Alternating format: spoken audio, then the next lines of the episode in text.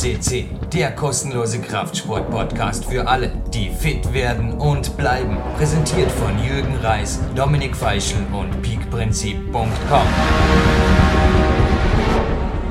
Jürgen Reis begrüßt euch live on tape zu Podcast 543. Ja, und es geht dahin. 541. Eine Sendung mit dem Mann, den ich jetzt gleich begrüßen darf. In 542 habt ihr eigentlich eh alles über mich und mein Training erfahren. Und somit, ja, bleiben wir bei dem Vorabspann-Moderator der PowerQuest CC Kletter Sportgeschichte, speziell wenn es ums Sportklettern geht. Der weltgrößte Klettersport-Podcast ist wieder mal eröffnet und wie soll es anders sein in Dresden? Sven Albinus mit einer sehr, sehr speziellen Verbindung. Ich sag gleich was dazu. Ja, hallo Jürgen, hallo liebe CC-Hörer. Ja, ich denke, man hört's. Wir sind ein wenig klarer on tape wie letztes Mal via IP oder Voice over IP.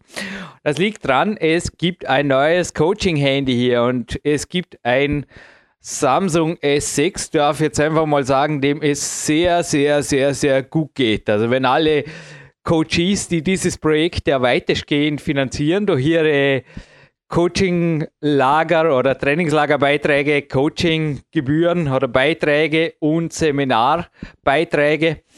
Wenn die jetzt sagen, hey, wozu brauchst du so ein teures Handy, dann sage ich nur gesetzte Anziehung. Sven Albinus hat da gelacht, als ich ihm davon erzählt habe.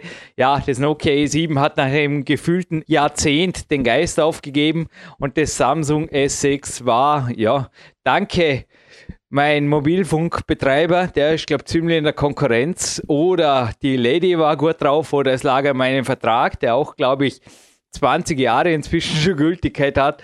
58 Euro hat mir das Ganze gekostet und ja, einfach eine Gaude. Ich habe dieses Handy gekauft, weil auch die Sprachqualität nicht nur meiner Coaching-Aufzeichnungen, Telefonatmitschnitt, das ist die einzige App, die übrigens läuft. Der Andy Winder war ein halber Nachmittag hier, hat alles runtergeworfen, was nicht drauf ist. Ich habe ja letztens auch davon erzählt in Bezug auf beim Training nicht mehr mitnehmen. Und Sven, ich glaube, wir bleiben dabei. Gandhi hat gesagt, sei du selbst die Veränderung, die du dir wünschst für diese Welt. Und was er nicht gesagt hat, aber Sven letztens angemerkt hat, sag bitte nicht den anderen, was sie zu tun haben. Zumindest, ja, sinngemäß war es, glaube ich, so gemeint und das werde ich auch heute tun, wenn es okay ist, Sven, oder? Ja, klar. Nee, also da ist mal richtig, also die rote Karte, die gibt es für mich ich verkünde es jetzt einfach noch einmal, wenn ich bei einem Training, egal wo, zwischen habe ich es, glaube 50 Leuten in meinem lokalen Umfeld und hier mit 50.000 Hörern wird einmal durchgesagt, dass ich im Training kein Smartphone dabei habe. Außer das ist unbedingt erforderlich. Letztens habe ich zum Beispiel mal als Notnagel mitgenommen, falls was sein sollte. Ja, in die Klimmerei, aber es war ausgeschaltet den ganzen Tag. Das war das einzige Mal, als das Handy aus dem Haus ging. Lukas Fessler hat heute auch gesagt, im Endeffekt hast du kein Handy, sondern wie früher ein Homephone. Und im NLP gibt es ja das Reframing, Sven. Und für mich ist das wirklich eine Art Reframing in die, in die wirklich gute Zeit damals, als man einfach noch was ausgemacht hat und man geht klettern und ja, habe auch heute gesagt, wenn der Kletterpartner nicht kommt, entweder finde ich halt in der Kein sowieso ruckzuck einen anderen, aber die SMS, die macht mir auch nicht unbedingt glücklicher, die dann da kommt. Und die Zeit, die ich in den Trainingszentren verbringe, ich will jetzt wirklich Mut machen zu einzelnen Einfach mal vorsichtig im Versuchen. Lasst es einfach mal zu Hause. Ich habe es eh meistens nicht dabei gehabt. Und ja, es war offline. Und nein, ich habe nicht telefoniert während dem Training. Dennoch, ja, Sven wird jetzt lachen. Jetzt wird es langsam wirklich gefährlich. Der Jürgen fängt in Satzpausen an, mit Kindern zu spielen. Na, es war wirklich so in der Klimarei. Das war total ein lieber Bub. Und hat, ich hatte 15 Minuten Satzpause und ich habe mit ihm Ball gespielt das hätte mich vorher vielleicht gestört stört, weil ich da irgendwie am Handy irgendwas vielleicht doch noch kurz oder heute habe ich das Gespräch gefunden mit einem Sportarzt in der K1 Und am Abschluss habe ich noch eine tolle Tour im 9. Grad. Also erstens habe ich ein persönliches Best heute in meinem Progetto Nero, würden die Italiener dazu sagen, in meinem Black Projector erreicht.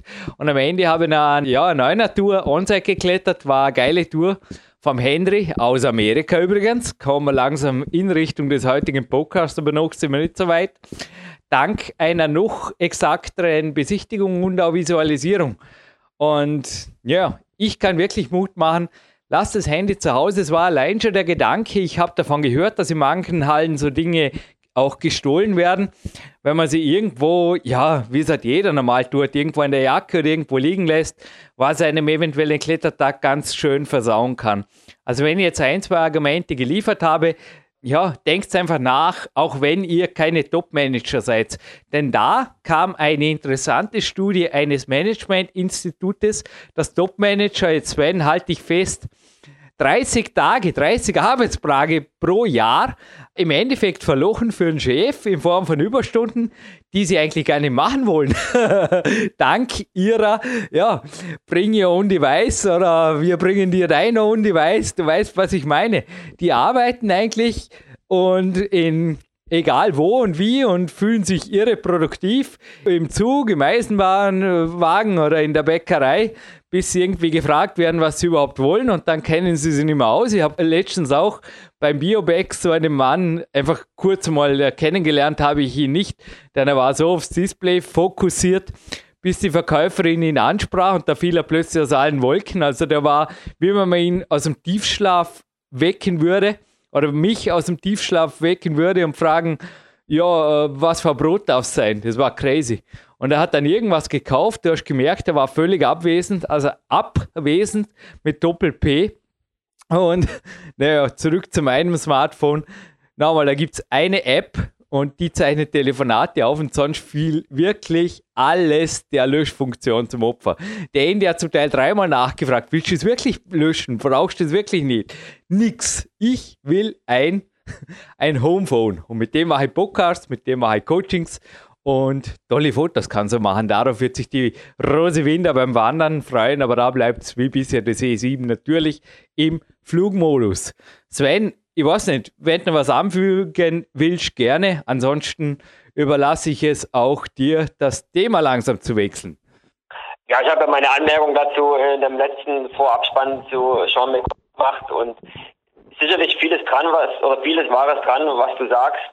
Einfach mal ausprobieren. Ich habe es immer dabei, aber wie gesagt, du kennst mich, es ist los. Und wenn es in der Tasche vergraben ist, sehe ich auch nicht, wenn es äh, die, wenn die rot, äh, wenn die blaue Lampe oben klingt, dass irgendwas Neues eingegangen ist. Also von so her bin ich da schon auf deiner Seite. Und es muss jeder selber ausprobieren. Und eins ist natürlich klar, fokussiert aufs Training ist immer von Vorteil, egal mit welchen Maßnahmen man das macht. Mhm. Ja, unser heutiger, unser heutiger Studiogast äh, ist, ja, wie du so schön geschrieben hast, eine ganz, ganz starke Power Lady, und wenn ich richtig recherchiert habe und auch deine Angaben, die du mir zugespielt hast, äh, korrekt sind, dann ist sie im Moment die stärkste oder zumindest eine der stärksten Kletterinnen äh, over 40. Ist das richtig? Du kennst ja die Kletterszene, ich meine, so groß ist die Kletterszene nicht. Also wenn man als Frau über 40, 80 klettert, kann man glaube ich schon, ja, also auch du jetzt als Sportreporter, apropos Sportreporter, Hey Sven, darf ich noch mal kurz was aus dem Nähkästchen erzählen? Wenn du erlaubst, ich habe dir ja, das war also ein Mentalcoaching, ein bisschen was erzählt zu dem Probeabo einer Tageszeitung, das ich eigentlich gar nicht machen wollte. Und das hat dazu geführt, dass ich dort jetzt als Sportredakteur angeworben wurde. Außerdem sind ITler sehr gefragt. Habe ich da letztens also auch jetzt von einem Headhunter erfahren, ich weiß nicht, vermutlich hat er nicht mitgekriegt, dass der Andy Wender das mit dem Smartphone war. Oder es ist auf jeden Fall crazy. Ich bleibe bei PowerQuest CC und du bist hier auch der Sportreporter. Also aus deiner Sicht, wie siehst du das? Also so viele Frauen über 40, ehrlich gesagt, kenne ich nicht, die so eine Power haben. Nein, also ich kenne keine weitere. Also. Und äh, deshalb gebührt ihr auf alle Fälle der Rang der stärksten Lady, die wir hier auf PowerQuest CC hatten. Und äh, das beweist sie mit Ruden bis in den oberen zehnten Grad. Sie ist auch, äh, was mich sehr äh, fasziniert hat, weil mich das Thema ja schon seit einiger Zeit intensiver beschäftigt. Sie ist auch Yogalehrerin, also sie verdient ihr Geld nicht nur mit Klettercoaching, äh, Kletterkursen und dergleichen, sondern sie hat sich auch dem äh, Yoga verschrieben und ist da intensiv eingetaucht. Und ich denke, das ist eine gelungene Kombination. Und ich bin auch mehr und mehr der Überzeugung, dass äh, Beweglichkeit im fortgeschrittenen äh, Alter im Leistungssport extrem äh, förderlich sein kann. Ich habe mir jetzt einmal pro Woche ein Yoga-Coaching gegönnt oder gönne mir das jetzt im neuen Jahr. Weiterer Neujahrsvorsatz, auch in Kombination mit mentalem. Also keine Sorge, ich bleibe religionsfrei. Muss allerdings zugeben, gewisse Dinge des Buddhismus begeistern mich, bleibe aber religionsfrei und dazu dann mehr im Abspann. Aber ich finde einfach so ein harmonischer Umgang mit dem Körper, speziell am Ruhetag, kann einfach hundertmal mehr bringen und da sage ich jetzt auch Yin Yang. Es braucht im Klettern Kraft, aber was ich auch heute, Herr Lukas hat mich besucht in der Kletterhalle im Lukas gesagt habe, das Wichtigste ist, dass man mit dem Klettern ein Kind bleibt. Und da mag jetzt ein gewisser Widerspruch drin sein, weil wir sind beide nicht mehr von gestern oder von vorgestern, nicht mit 39, du mit 42 Sven. Aber ich glaube, du kannst einiges nachvollziehen von dem, was ich sage. Also nicht umsonst haben ja auch wir hier beim Trainingslager Stunden verbracht mit ja, relativ unspektakulärem, kann man so sagen, oder? Ja, was ja hinter dem Spruch steht, dass das Kind im, im Manne oder einfach ein Kind bleiben, ist ja in, für mich die Definition Spaß haben bei dem, was man tut. Und halt nicht so verkrampfen und äh, nur nach Ergebnissen schauen oder nach, nach Rudengraden, sondern einfach Spaß bei dem haben, was man gerne macht und was man macht. Und dazu gehört es natürlich, äh, Sachen auszuprobieren, äh, spielerisch sich Dingen zu nähern, die man vielleicht äh, noch nicht im Training integriert hat und einfach auch Dinge abzuschauen von äh, Kindern oder von jungen Sportlern, die einfach Sachen vormachen, wo man sagt, Mensch, das kann man mal ausprobieren, vielleicht taugt's was und einfach dort ein bisschen Abwechslung reinbringen. Ist es jetzt 8b plus oder 8c? Ich weiß es nicht. Aber die Sascha, die Gillian, die glaube ich ziemlich sicher, na, bin jetzt auch nicht sicher, also Sportreporter bin ich wirklich geworden, 9a oder 9a plus geklettert. Und ich muss schon sagen, das Klettern oder das Bouldern, wie ich letztens festgestellt hatte, wobei Du weißt, glaube vor wen ich spreche, wenn ich sage, dass ich derzeit mehrmals wöchentlich die Ehre habe, mit einer der stärksten Boulderdamen überhaupt auf diesem Planeten trainieren zu dürfen oder neben mir, ihrem Freund. Das ist einfach unglaublich, was die wegzieht. Aber fürs Ego der männlichen Welt ist das Klettern eigentlich schon nicht der produktivste Sport, muss ich schon sagen. Also ich behaupte, dass auch die Damen in unserem Sport zum Teil gleich stark sein können, beziehungsweise zum Teil in manchen Touren oder auch Bouldern sogar stärker wie die Männer. Und Action heißt es hier in der aktuellen Men's Fitness. Das gilt nicht etwa einem starken Mann unseren Sports wie bisher. Es waren zwar schon ein paar Männer hier drin in diesem Fitnessmagazin, aber eine Doppelseite. Ich meine, hey, das ist ein Mainstream-Fitnessmagazin. Eine Doppelseite fürs Sportklettern mit der Sascha, das finde ich schon cool. Also ich muss schon sagen, die Frauen, die tun für unseren Sport speziell auf breiter Ebene zum Teil, ja, hübsch ist sie auch, garantiert nicht weniger, wenn nicht sogar mehr, wie die Herren der Schöpfung, wenn ich das jetzt einmal so sagen darf. Ja, das ist auf alle Fälle ein Aushängeschild. Äh, solche äh, wie äh, Sascha und auch andere ist es natürlich toll, wenn man aus äh, Außenstehender äh, sowas sieht, dass es sowas beim Sportlettern gibt. Das motiviert natürlich äh, noch mehr, sich vielleicht mal diesem Sport zu widmen und auszuprobieren und dann vielleicht festzustellen, dass man eine neue Liebe entdeckt hat und bei dem Sport bleibt, ist natürlich auf alle Fälle von Vorteil, ja.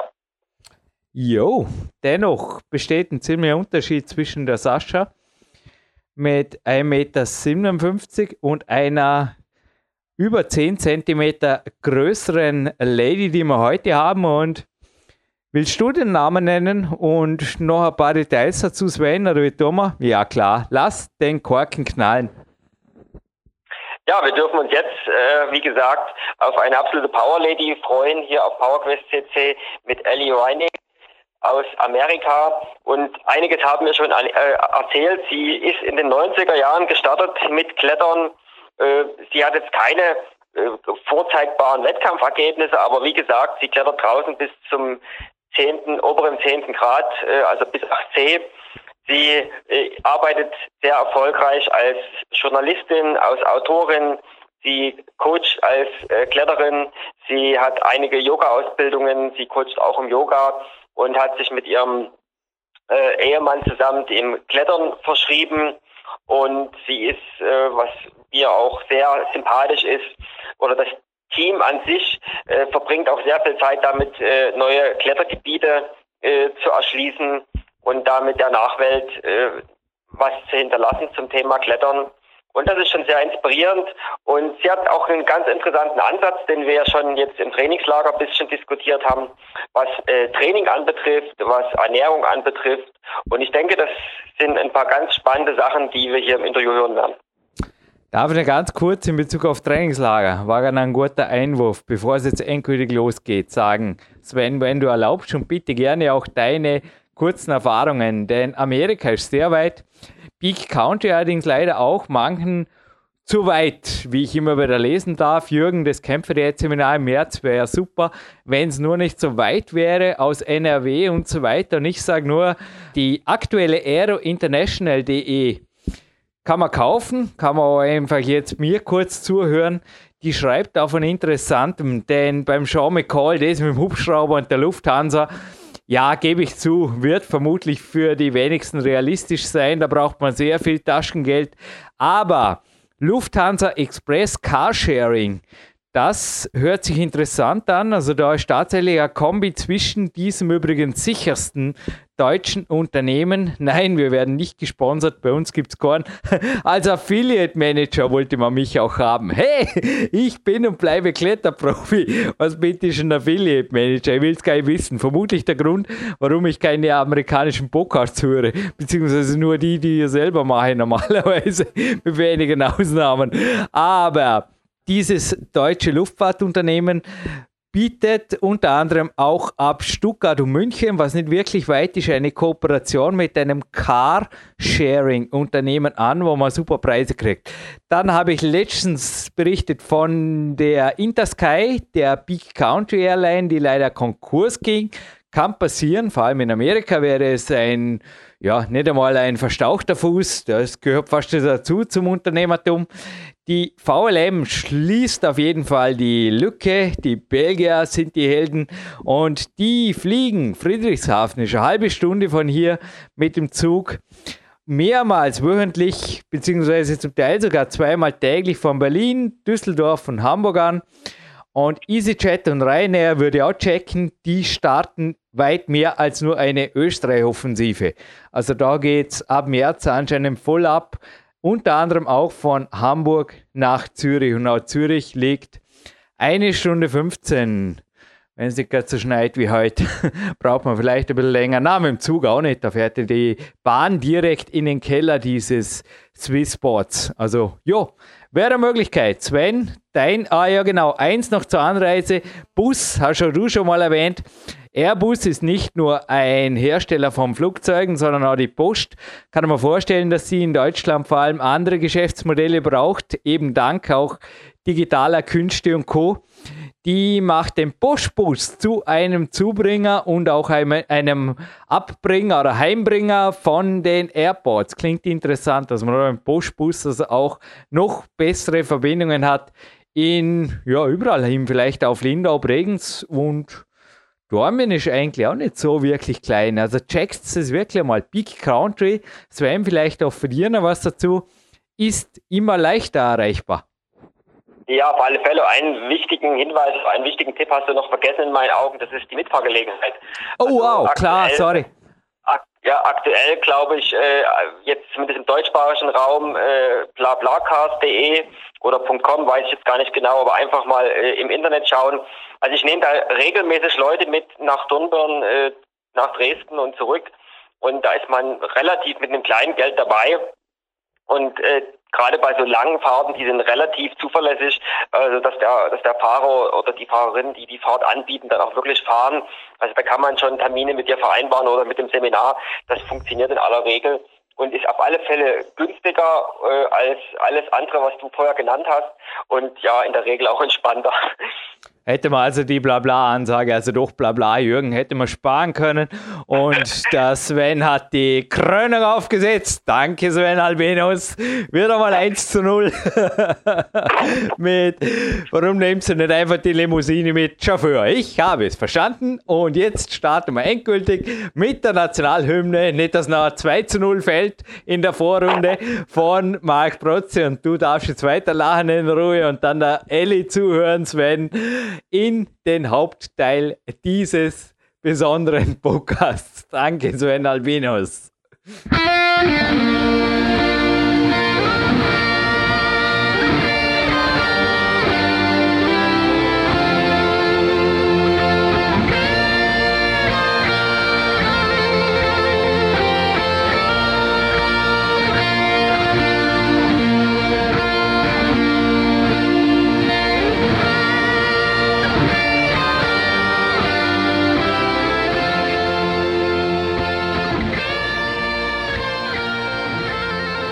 Well, and we are in the main part of the interview. It's the 15th of May 2015, and this is the very first podcast I record for the next year because in a pre talk we just said we make a timeless topic, and we is Jürgen Reis for PowerQuest C, and then on the other end of the Skype connection, Ellie Rainey. Welcome. Hi. Oh, thank you. I appreciate Ellie, the topic today will be weight versus power. I think really a topic this is going through the climbing. Yeah, since climbing exists, would you agree?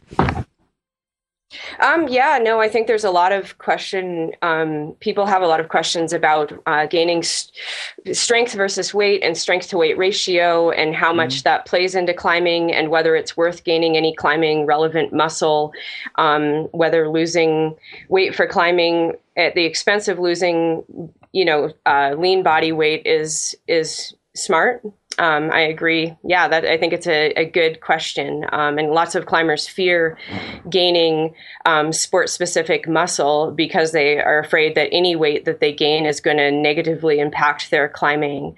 Um, but I, I, believe that from a lot of the athletic research that's been done in other sports, that um, this fear for most people is largely unfounded. Um, I think for a lot of people. Um, the idea that that gaining some sport specific muscle might be the only ticket to um, improving their climbing, and also that it is way harder to gain so much sport specific muscle that, without the help of steroids or incredible genetics. Um, that it's the and and and plus there's the knowledge of how to weight train appropriately so that you're not trying to pack on muscle like a bodybuilder. All of these things can come together um, for a climber to use strength training. So I, I, differentiate between strength and power too and i can talk about that a little bit because they are different. Um, but actual using strength training to supplement their climbing ability. So that that's and that was really compl- complicated and confusing but my mind jumps around a lot so bear with me.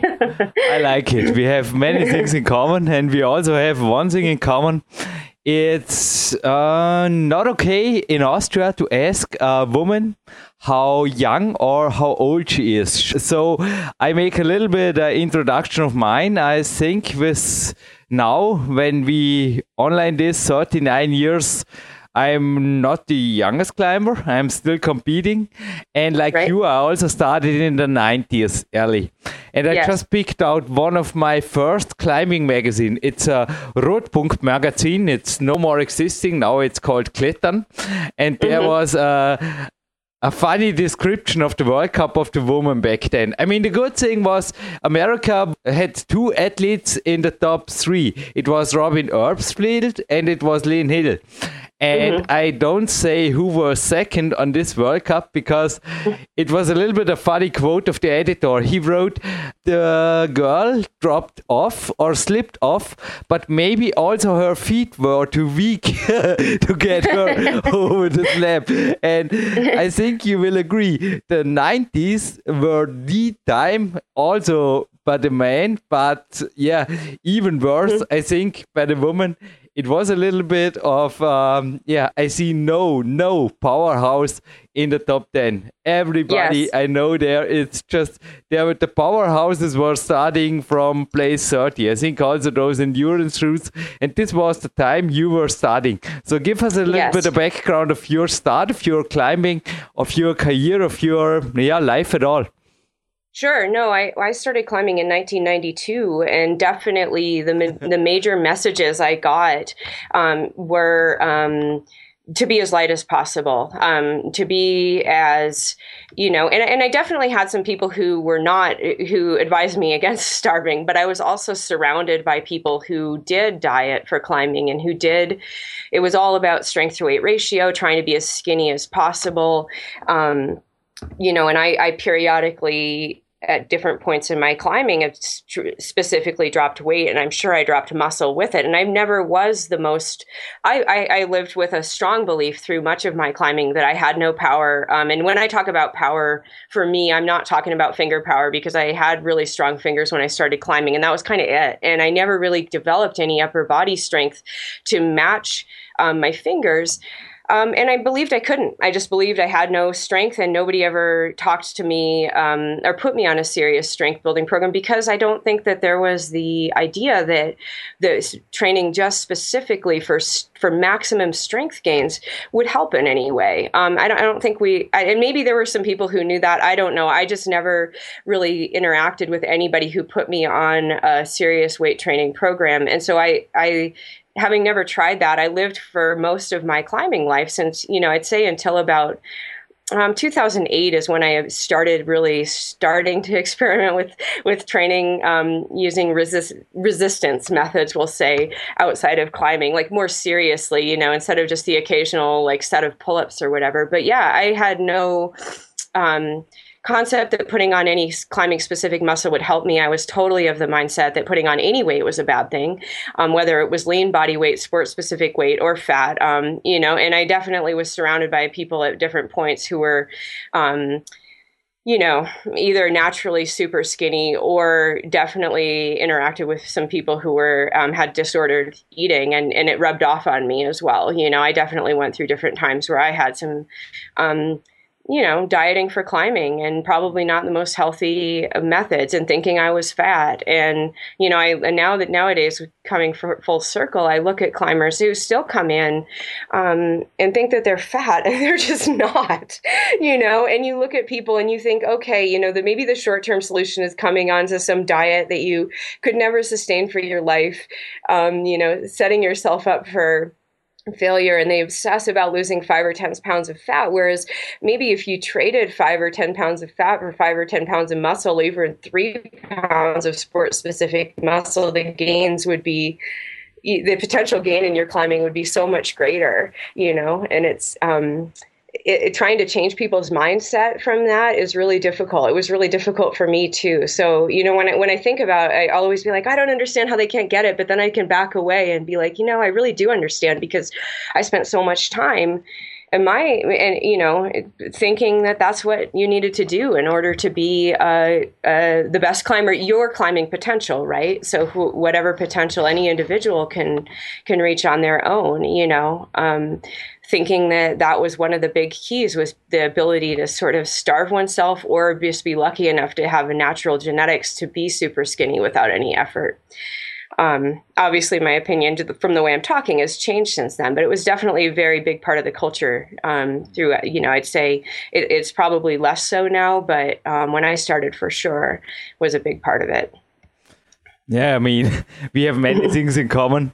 One thing yeah. we don't have in common, I started climbing with 17 and I had a lot of finger injuries, minor ones, but they gave me reason to force but uh, strength training. Mm-hmm. I also had a good physio who gave me advices. But even so, and this is the first critical question, if you allow, Ellie. Sure. I found it really hard to have a good transfer. Maybe it was also the, back then because of my finger injuries, but you also promote on your blog the mm-hmm. big exercises, the big bodybuilding exercises like heavy deadlifting. And mm-hmm those exercises, yeah, I have to be honest, they didn't had for me that much transfer. And I think now when we record this, there is again a little bit uh, a hype about the deadlift for climbing. And also Eric Hurst uh, just put a recent interview on an American podcast promoting this.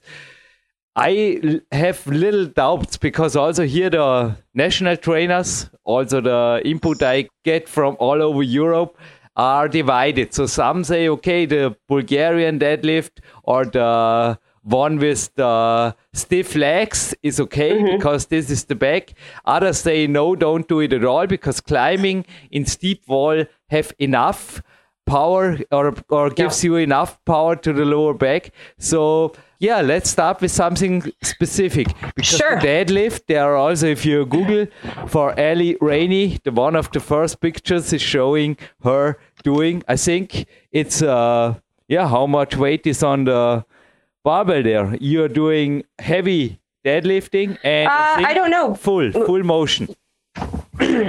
yeah. So um, when I started so so I, there's a bunch of different like bunch of different facets to talking about that. Sorry, um, sorry for a loaded yeah, no, question, but no, no, no, no, it's okay. I'm back with a loaded answer. yeah, no, and and it's fine. And and keep in mind, um, I I am totally like I say on my blog in every entry, you are free to agree or disagree with me. I don't take any of this personally. My whole goal with offering trying climbing training advice is to be like hey this is what i've learned. And i'm not actually like really seeking more coaching clients. I already have a full roster and a huge waiting list and i have a lot else going on in my life at this point. So i'm just offering information from what i've found. So i'm totally like you can ask me anything and i won't take it personally being my point. Um, so i think there's multiple facets to the to the question you're asking. So let's just take me as an example for coming into deadlifting. When i started deadlifting um, I couldn't deadlift my body weight. I couldn't even come close. Um, I hadn't really climbed on steep rock. I didn't have the lower back, um, or I had trouble with heel hooking. I had trouble with hanging out and resting on steep rock. I had trouble with generating the core tension um, needed on steep rock. And my husband has been into lifting weights and training for using that to train for sports for a long time. So he kind of he's he's doesn't have he hasn't done all the studying i've done but he kind of provided the impetus for me getting into this. So as i started deadlifting it um, did change my climbing. It did change my ability to um, be strong on steep rock. And it makes me able to um, to maintain body tension. I can feel the difference when I climb um, from from deadlifting. Now, I don't promote a bodybuilding style of deadlifting, and you know, for to learn about the differences between this, you need you know a, a, an interested person needs to do some research or hire a coach who understands the difference between training to gain huge muscles versus doing sport specific training for strength. And there's a lot of really good resources out there. There's Tudor Bompa just came out with a new periodization for Strength book that gives all sorts of different strength um, versus muscle building and differentiates between bodybuilding techniques versus strength building techniques. Because they've done a lot of studies that show what, what we're going after in climbing. Yes, you might gain a little bit of muscle depending on what kind of genetics you have. And that is also a reason why or why not specific training methods might work for you or what you bring into the sport. So we tend to come into sport, sport training. If something works for us, I think I think anybody. I have we we always talk about my husband. I always talk about this. You know, anybody has something that works for them, and this is how I came into starting coaching training. And you're like, oh my gosh, this worked so well for me. Everybody else is just like me. It's going to work for everybody else out there. But the reality is, we all have different genetics, and genetics are really real. Um, you know, they're a real factor in, in science. So there can't be a one size fits all approach to training. Some things might work well for some people. Some things might work well for a huge percentage of the people. But there's always going to be people who a either or already have that training trained up so much that it won't make a difference in their climbing or it won't make a significant difference or isn't working because you're always going to make you're always going to make the biggest gains from working the thing that's holding you back the most in climbing. So if you start if, if i could already do you know a, a whole bunch of one arm pull ups and I started training one arm pull ups, it's not really going to change my climbing, you know, probably because it's probably not what's holding me back. Um, so there's that factor. And then there's also the genetic response, you know, your, your natural response and different bodies respond differently to different training stimuli.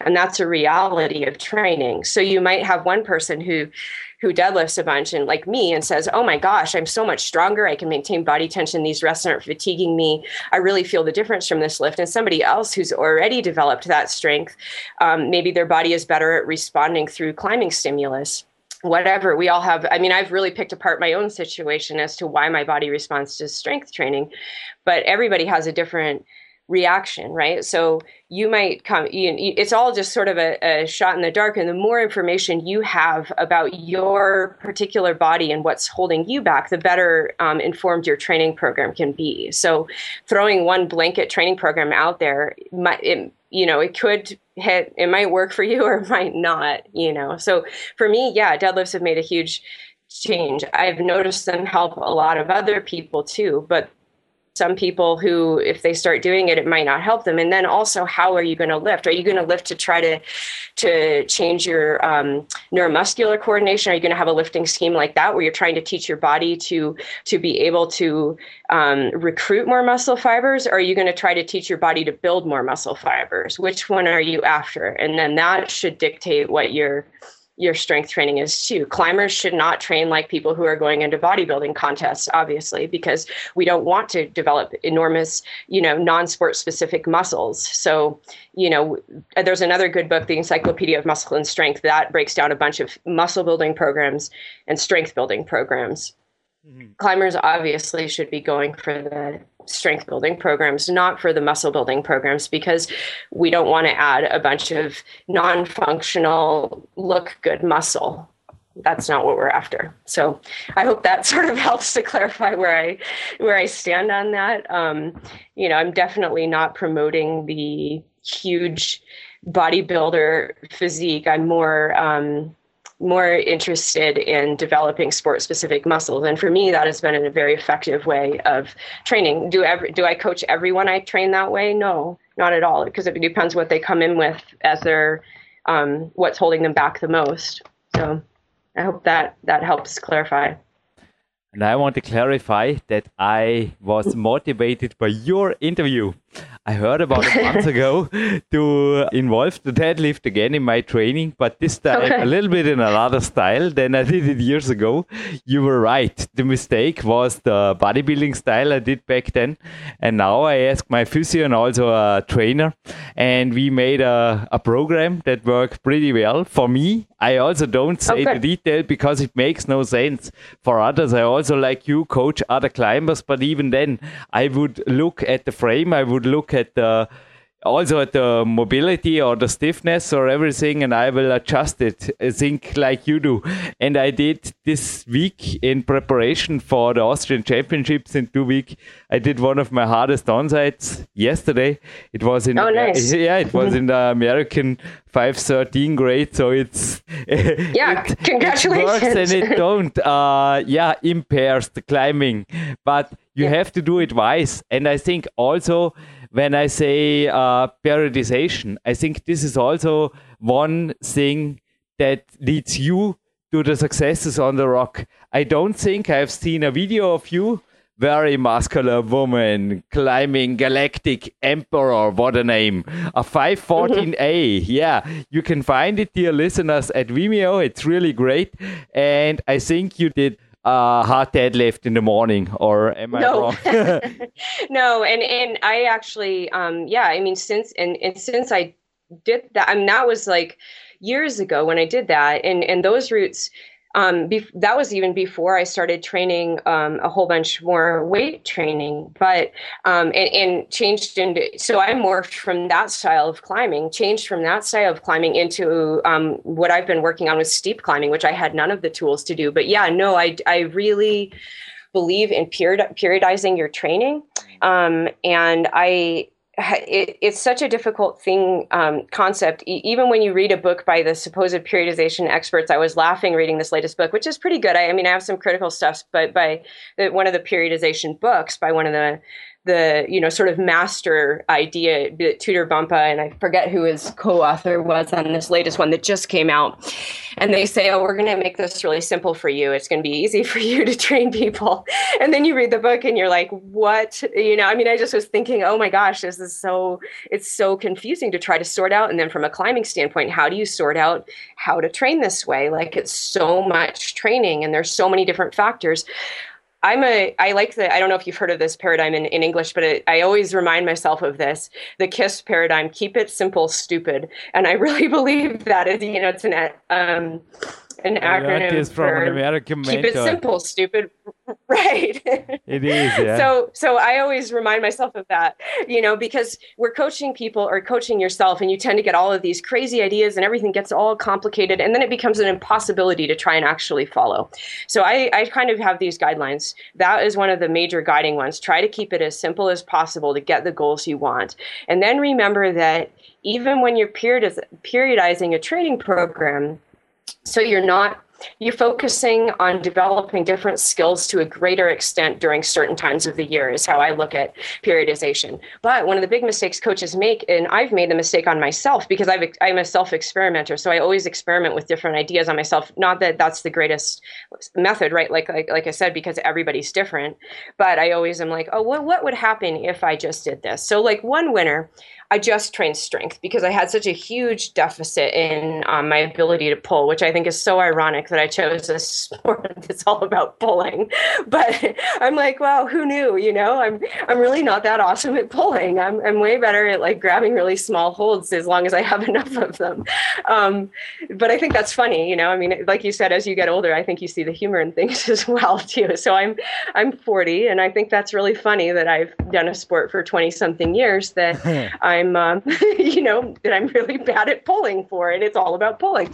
So, but anyway, one winter to to combat this, I was like, well, you know, I really just need to get stronger. That's what I need to do. I need to be better at big muscle stuff that's what's holding me back. Like i'm never shut down by being pumped in my forearms. You know i'm a really weird climber in that way and that's so i don't get pumped. My hands don't open up off of holds. I just can't pull between them. Like a short pull becomes huge at a certain point or i just can't do a move because it's too big for me. Or you know even if it's not a big move I, i'm not a that short of a climber. I'm five six. It just i have this issue with pulling.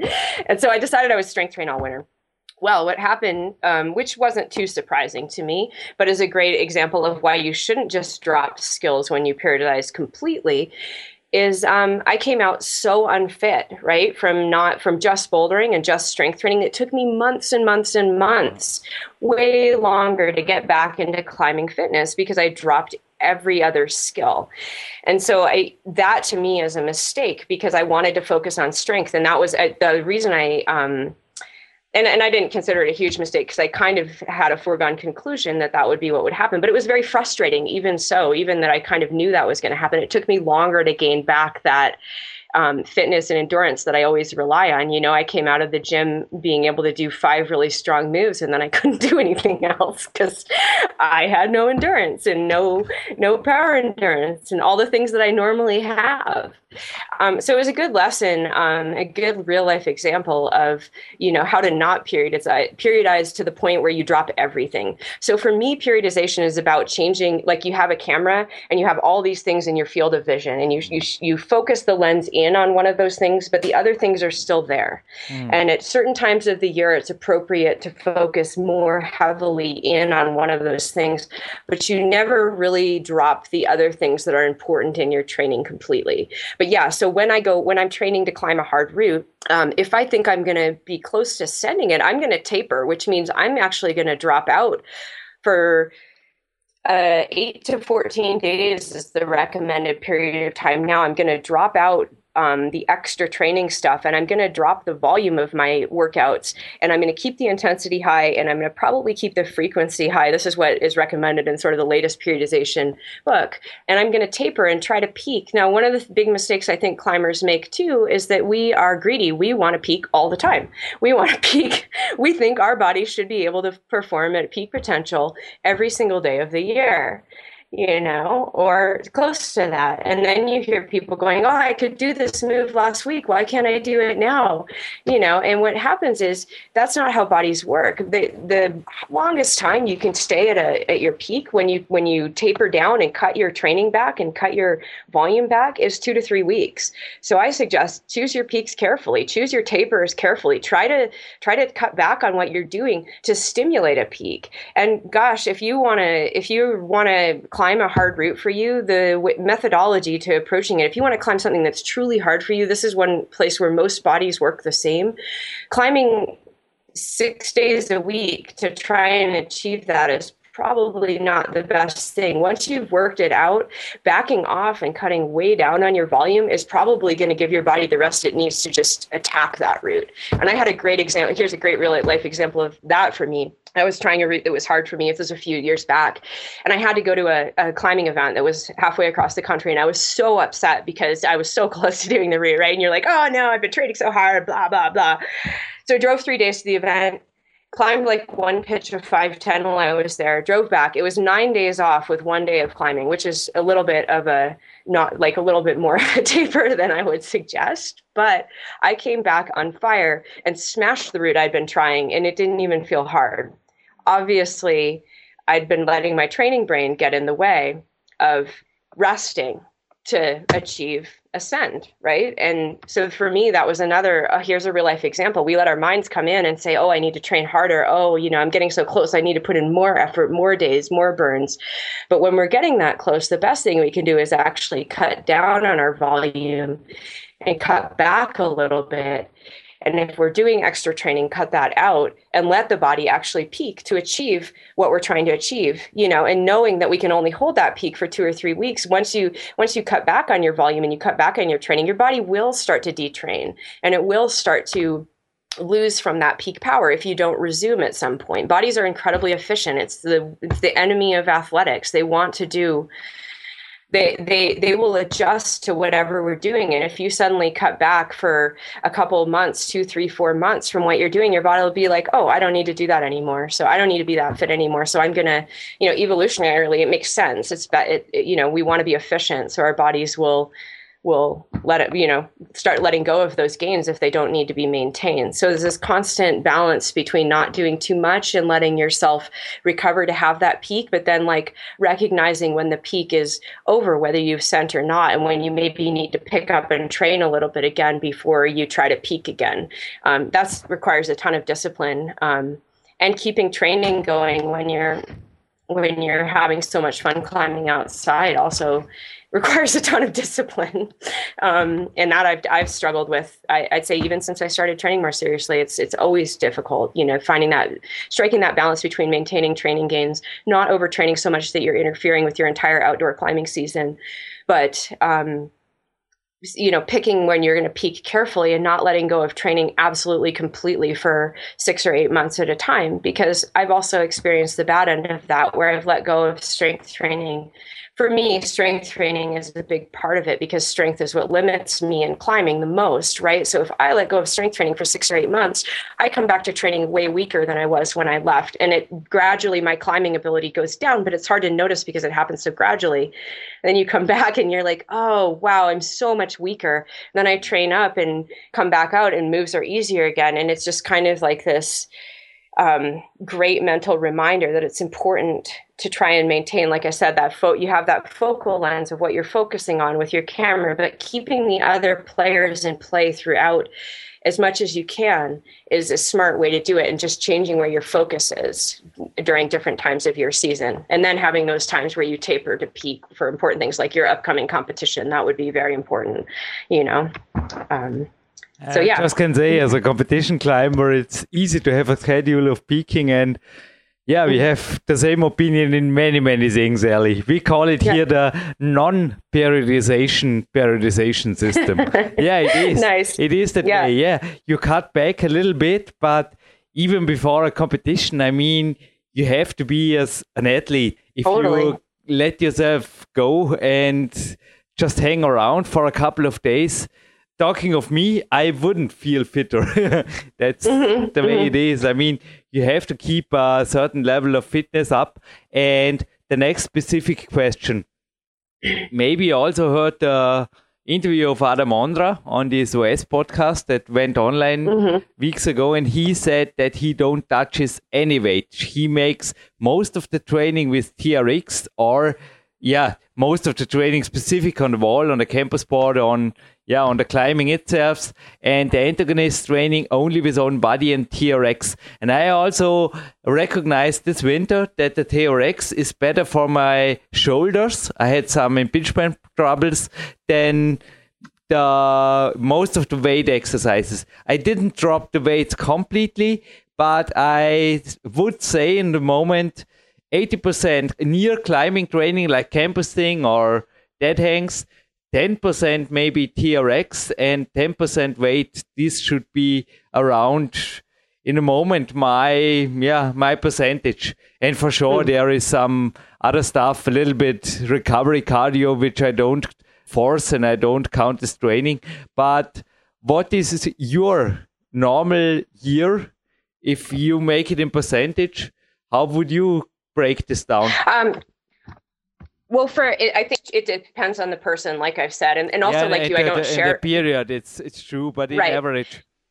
Um, and, and and the other thing is like just like you, I don't share my personal training program in its specifics with other people. I get that question a lot. Well, what's your training program? I want to do it, and I'm like, no, but I'm weird. You don't want to do my training program because it's not for you. You know, like each person needs their own. So I would say actually, it might surprise you, but um, I, I I don't agree with not using weights. Um, you know, and that, that's whatever. That's personal choice. Obviously, you know, um, someone is talented, and as as Andre can say what he wants, and it's working for him. So, you know, that's awesome. I'm glad he does do TRX, and I do actually use TRX for some of my clients um, who have TRX. For me, though, I, it might be surprising to people. I'm such a proponent of weight training. But the thing about weight training is it's not a huge time consumer if done appropriately for, for climbing training. So people are always asking me, even non climbers, um, what do you do for training? Gosh, how often do you lift? Um, wow, you know, blah, blah, blah. And, and I'm like, I, it's I, maybe like for me, it's um, once or twice a week, depending on where I am in my season, and it's not that many lifts, and it doesn't take that much time. Um, I also agree, and I, I, really firmly believe in um, the SAID principle, the specific adaptations to impose demands in, in training, and I believe that most, and, and you've probably read this on my blog, uh, climbing is the best training for climbing. Most of your time, training for climbing should be climbing. The biggest problem people have with with using that is they do their, you know a lot of people do what I did for a long time, which is they don't train they don't use the climbing time properly as training time, right? They just do what they like. They go and do random gym sessions or climb on what they're already good at and don't really have a training approach to their climbing day, right? And you can't just go, for me, um, I think if I think like again, different people have different reactions to what they do. But for me, just going out and randomly climbing on styles of climbing that I'm comfortable on um, doesn't really keep me fit. You know, it doesn't push my climbing. It doesn't help me. But if I go into each climbing day with an idea of what I'm going to work on, unless I'm actually trying to perform and peak to send a route, um, that's when I where I consider the climbing training. So I would say my percentage is very similar to yours. I would say I spent, especially in my, you know, the, the winter, I spend more time strength training. Definitely, there's a bigger percentage. It may be, may even go up to, I don't know, 20% of my time strength training. But i would say you know like most of the year most of my time is spent doing climbing specific training with like on a climbing wall or like you know you were saying supplemental climbing movement training i would say. And i think that's very important but i think like i said the thing that people miss is that going and doing a random unfocused gym session which is fun and we should all do every once in a while but that's not the best training. Like you, you going into the gym with an idea of like i am going to work on this today um, like you know for say for me i'm going to work on dynamic movement or i'm going to work on um, the the script that i'm uncomfortable with you know like pinches. I used to hate pinches. Now i like them. That's because i worked on them a lot you know? Um, like that was a specific training goal. Um, also working on fitness, cardio, climbing cardio, climbing based cardio, right? Like de- developing your ability to get to a rest, um, gasping and having done a whole bunch of hard moves and to recover at that rest, doing like a high high intensity interval training thing for climbing. That's a that's a climbing specific workout that I think has a lot of value. But doing, I've come to believe that most of that stuff, for me, almost everything I would say everything except for the maximal strength training, which you can't train maximal strength um, in climbing because you're not you're not pushing at the highest levels that your body is able to to pull down when you climb right? Like you it's you're you're always getting shut down by your weakest link in climbing so you're not training each muscle group to its maximal potential when you climb but otherwise training things like climbing power which is speed plus strength like explosive movement I feel like you can train that with weights. There's lots of weights programs for that. And I occasionally will give someone that if they can't get to a climbing place to train it or if they're having trouble. But what I think is that that's better trained in a climbing context because it's more sport specific. So you take the maximum strength that you build outside of climbing and then you go into the gym and you learn to use that in a powerful climbing based way. Same for the endurance training and power endurance and all those skills. I feel like training your body specifically for what you want to do and take molding that strength into climbing specific movement is so key and that has proven to be the best thing for me um, as far as you know as i get stronger i'm always i never do just strength training now. I'm always taking it into my climbing and always trying to mold the strength gains as they come into a climbing specific thing. So training myself to be more powerful training myself to be more explosive. And I can honestly say it works. I mean, every time um, I gain strength and make significant gains in my training program, because of course I'm a nerd and I write down everything like for myself. Then when I, I, can go out and I can try um, go back to a route that I've tried before that has a move that I couldn't do, and suddenly I can do the move in a different way, you know, and I can suddenly, you know, when it's never sudden, but you know you have a period of time where you're away from a climb and you come back to it. I love having those check-in climbs where you come back and you're like oh my gosh i can hit this move every single time now and i know i couldn't before. And i also am lifting this much like in this specific motion more than that. But it's not a, it's you know i feel like that the cl- training the climbing movement is a big part of that. So i'd say my percentages are actually quite similar to yours. Um, and i really believe that people would do best by having a really targeted, really specific strength training program and then not being totally random with their climbing choices, like trying to develop an awareness of um, you know, what do I need the most work on in climbing? And then making the majority of their climbing days about training that. And then this is for people who are serious about training too. Like I said, there's plenty of people who want to climb. I think I've said this in my blog and they don't want to train and that's fine. So this is for all, this is for all the people who actually really enjoy training. Try to make your climbing days training days. Try to pick out something to work on and try to go out there and push yourself in whatever training capacity you want to improve at and using your climbing for as your training is a um, very effective way to get better at climbing. Um, but randomly climbing stuff that's easy for you or that you're already comfortable on isn't the best way to get better at climbing. So. No, I absolutely Again. agree. I mean, the Austrian climbing system here is focused on competitions and also for myself, for my weights, I think will always be a part of my antagonistic training.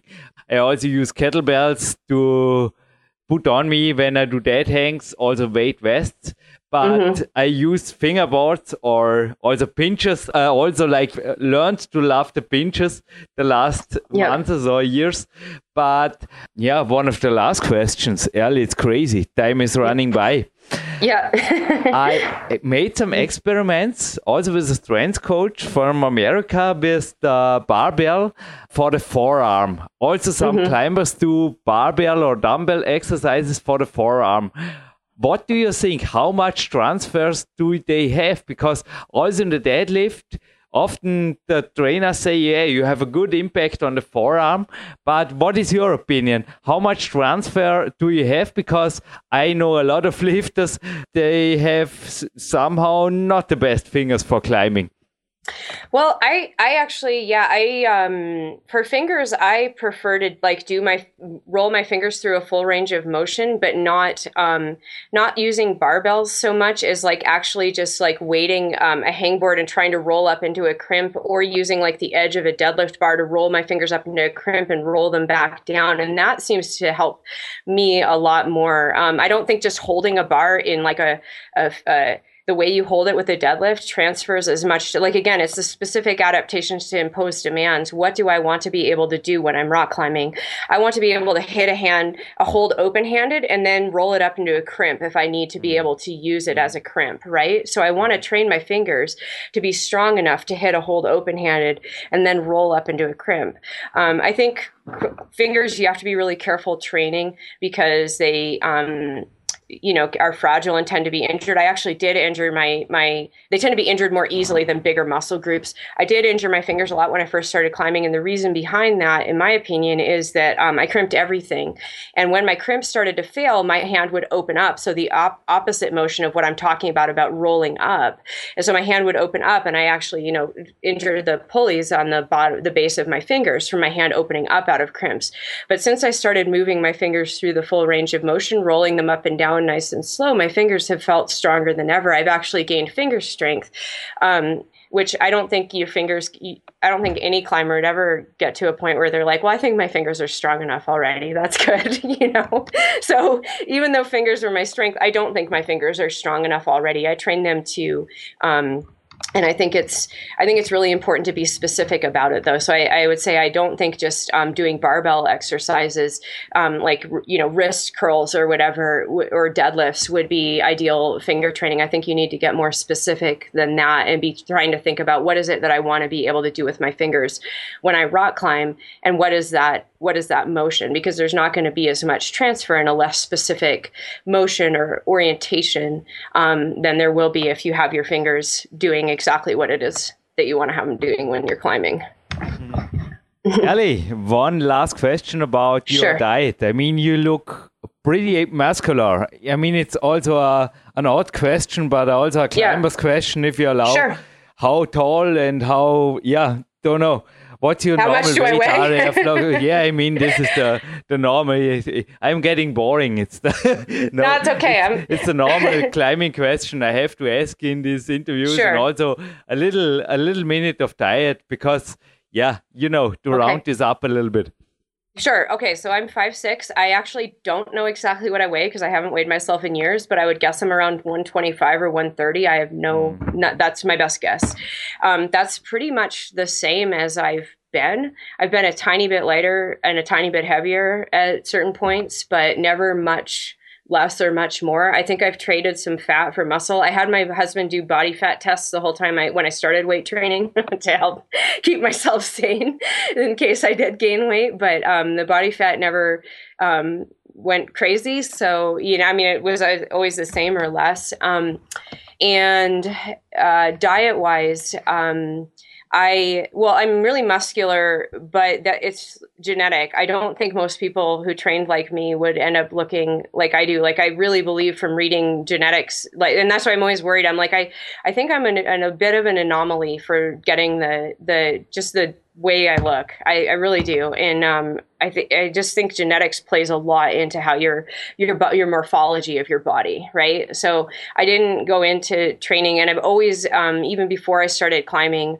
I've, I did not go into it wanting to have a particular look. But even before I started climbing, I would always um, get pronounced muscles from whatever I did. So I, like I said, I just think it's a genetic. Re- my body has that adaptive reaction to what I do to it. Um, diet wise Advanced Sports Nutrition by Dr. Dan, Dan Benardo is one of the best books I've read, and I interviewed him for my blog too. And the biggest things I changed from reading that book that have helped me a lot is I hate eating breakfast, but I eat first thing in the morning because that is a huge thing. There's an excellent chapter, I even have this listed on the side of my website, that I think every climber should read about strength to weight ratio and how um, what happened when I think it was female gymnasts who dieted and were lighter than their counterparts, and they actually had a worse straight, strength to weight ratio than the ones who ate well and were more muscular. Um, so I, I think that should be required reading for every climber because uh, we are all about strength to weight ratio, coming first full circle back to where we started this conversation. But um, so the another big thing that changed for me is I used to bonk or a lot when I was climbing, like run out of energy because I really don't like to eat when I'm out climbing. And he recommends taking sips of sports drink when you're doing a longer workout. And if you think about going out for a whole climbing day where you're trying a hard route for you, let's say anywhere from two to five times during the day, um, you're going to want to be replenishing something. And so I just started bringing a bottle of electrolyte replacement fluid. I use Clif Bar's electrolyte replacement fluid. I bring that out bottle of that and i just sip that all day. And even if i forget to eat um, which i really try not to but i do have trouble eating when i climb and i always have that is the biggest dietary change for me that really helps sustain me through a hard climbing day or a hard workout because it's so much easier to take in that kind of um, calories when, I, when i'm climbing. Other than that i have a pretty balanced diet. I try to eat five or six um, smart meals a day, um, lots of lean protein, healthy fats, the, just the basic, you know, try and keep a lot of car, um, quality carbs to keep my muscles restored, replenished, and ready to go the next time make sure i get enough protein um, you know and and just make it try not to fall into the pattern that a lot of athletes fall into which is listening to the dietary guidelines for the general public which you know we're we're different from the general public. Um, we have a much higher athletic uh, activity level and um, we need to fuel our bodies accordingly. Um, and that book is an excellent excellent book for a resource. Even if you just read the last paragraph of every chapter it's um, a worthy a worthy book for that. And then I also think climbers shouldn't obsess quite so much about the numbers on the scale. I would definitely recommend getting a body fat analysis to get a better handle of where you're at. And then, I mean, if you are toting around, you know, 100 pounds of extra muscle, well, then you might, I mean, I'm being over the top, but, you know, most, most of the sport specific muscle, um, if you gain a little bit of sport specific muscle, it's probably going to help you. Like the muscle that I have has definitely helped me. Um, in my ability, especially on steep rock, which I had zero ability on, um, and I'm still working on it. And it's fun, you know, it's fun to try to get better at something, um, but it's definitely helped me to to be stronger and to have that um, that muscle available to me. So I've I've I stress I don't stress about it anymore, but I stressed about it less and less and less the more results I got. And at this point, you know, I'm just happy that I that it's fun to climb steep rock. So yeah. I just say for my person diet that fits you, listeners, mm-hmm. and I found my coach Ori Hofmeckler 10 years ago, and now I'm on the climbing version, I call it this way, of his warrior diet for a full decade.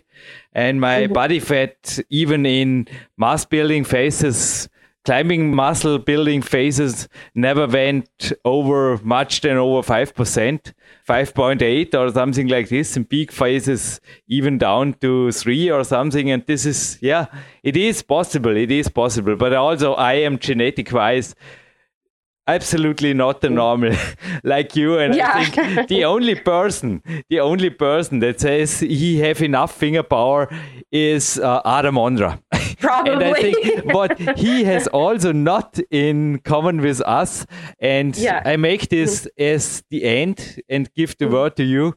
He is nowhere to find at Facebook. He has no Twitter account, and he is nowhere in the internet. And this is the reason why I also was not able to interview him. So Adam Ondra, if you hear this, I am looking forward to have an interview with you because it would be interesting, but I don't know where to find you. But Ellie, I think if somebody want more information about you, it's a much easier take. Oh, good. yeah, no, I think that I really appreciate the chance to to talk with you. I've really enjoyed it, and um, you know, I, I hope that you get an interview with Andra too. I think that would be really interesting. So, and uh, best of luck in your competition and on your your climbing. You know, I uh, I wish you all the best and hope you do really well. Thank you for you too, yeah. and thank you for every minute. And I mean, well, you are the first lady this year. Adam, oh, well. Adam missed the chance. this uh, is life. This is life. No, all the yes. best and also your project. I'm looking forward for the next awesome videos of a powerful woman climbing something in the uh, 514 ABCD. Don't know. all right. I'll be surprised. Thank you, Ali. all right. Thank you. Thank you. Bye. Bye bye. Jürgen Reis, zurück im Studio und ich hoffe, mit diesem Hauptteil jetzt wenigstens einen Ausgleich geschaffen zu haben. Haben wir 1 zu 1, Sven? War das einigermaßen hörenswert, was ich da mit der Ellie? Na, sie hat mich einfach interessiert. Ich bin, ich höre sehr, sehr gezielt Podcasts und das ist wirklich ein Podcast eines amerikanischen Portals, der mir sehr gut gefiel. Und da bin ich auf sie aufmerksam geworden. Nicht einmal unbedingt, weil mich ihre Trainingsphilosophie dazu gleich mehr so extrem fasziniert hat. Okay, ich habe in diesen Monaten, als ich das Interview geführt habe, zum Teil ein paar Experimente gemacht mit Kreuzheben, habe allerdings die wieder eher zurückgestellt. Also Kreuzheben meine Meinung, Sven, deine darf natürlich auch gleich folgen, aber meine Meinung, beziehungsweise auch die von meinem Physiotherapeuten Hanno Albeisen zur Tonisierung ist es super, aber da braucht es kein Bodybuilding-Allüren, beziehungsweise reicht da locker, aber locker das eigene Körpergewicht, wenn nicht sogar weniger, wenn man saubere Sumo-Deadlifts macht. Ich verwende hier am Balkon, du hast sie gesehen, meine 32er Kettlebell, das reicht locker aus mit die 6, 57 Kilo, wo ich derzeit habe, also mehr braucht es nicht. Und das am Ende zum Beispiel von einem Klettertag, Thomas Wolf, der auch schon hier war, hat das auch zu mir gesagt, tut deinen Wirbeln sicherlich gut, dass die wieder ein bisschen zusammengedrückt werden, aber viel mehr brauchst du nicht wirklich, denn ein Kind, wo wir es vorher dabei gehabt haben, das sich geschmeidig bewegt, naja, das Letzte, was das braucht, und mir geht es gleich, ist einfach ein gescheiter Muskelkater irgendwo in den Beinen und dem Rücken. Also da habe ich das Gefühl, also speziell in dem Winter, das ist schon ein paar Jahre her, wo ich Peak Power, mein zweites Buch schrieb. Dort habe ich relativ extensive Experimente betrieben mit dem Kreuzheben. Ich habe das Gefühl gehabt, ich bringe die Arme gar nicht mehr hoch an manchen Tagen beim Campusboard und so weiter. Also das war fürs Klettern, es war einfach nur grausam und möchte es also nicht unbedingt jetzt empfehlen. Aber ja, zurück zum 1 zu 1. Gelang das Interview? Wie gefiel es dir? Ja, das war ein absolut spannendes Interview. Ich denke mal, ich glaube auch einmalig auf PowerQuest CC, wenn man jetzt mal so die ganzen anderen 542 Podcasts analysiert und den Redeanteil von dir und den Gästen vergleicht, dann ist es, denke ich mal, das äh, Interview, wo es so 90 zu 10 für den Interviewgast ausging. Aber unabhängig von ihrer Redseligkeit waren eine ganze Menge spannende Ansätze dabei.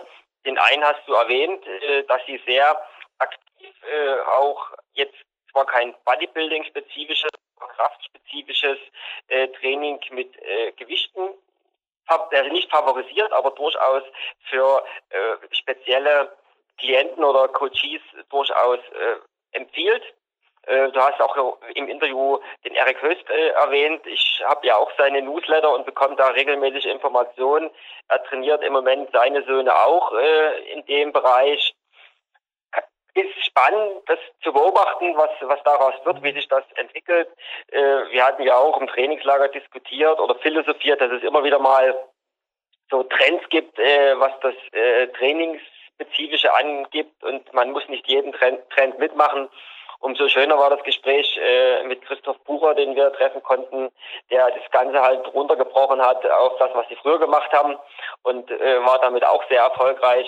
Also man muss sehen und was mir sehr, sehr gut gefallen hat, ist natürlich auch ihr, ja, ihre Zusammenfassung, dass eben nicht alles, was äh, man in Medien oder in Büchern oder auch von Coaches oder von irgendwoher nimmt, immer funktionieren muss, weil jeder Mensch oder wir sind alle genetisch unterschiedlich und was für den einen funktioniert, funktioniert für den anderen nicht, äh, sowohl im Training als auch in der Ernährung.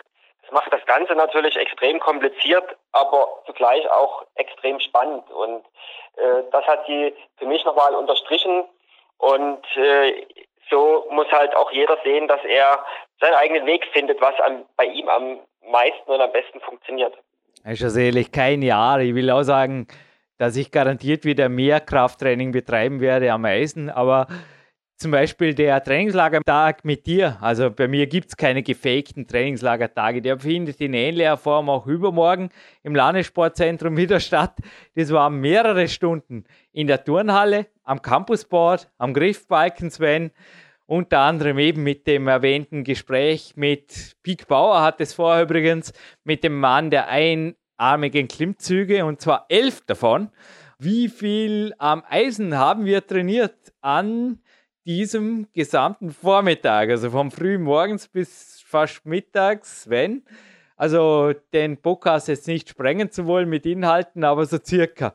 Wie haben wir dort trainiert und wie effektiv kann man davon vielleicht eventuell auch äh, stärker werden im Klettern oder sogar Muschelkater kriegen, wenn es schief geht? Ja, nee, absolut. Muskelkater bekommen und den, den habe ich auch gehabt, den positiven Muskelkater. Und ich kann mich rückblickend erinnern, dass ich einmal eine Kettlebell in der Hand hatte und das war für eine Stabilisierungsübung am äh, ja, Ruhetag, würde ich fast sagen, also zum Ausgleichstraining.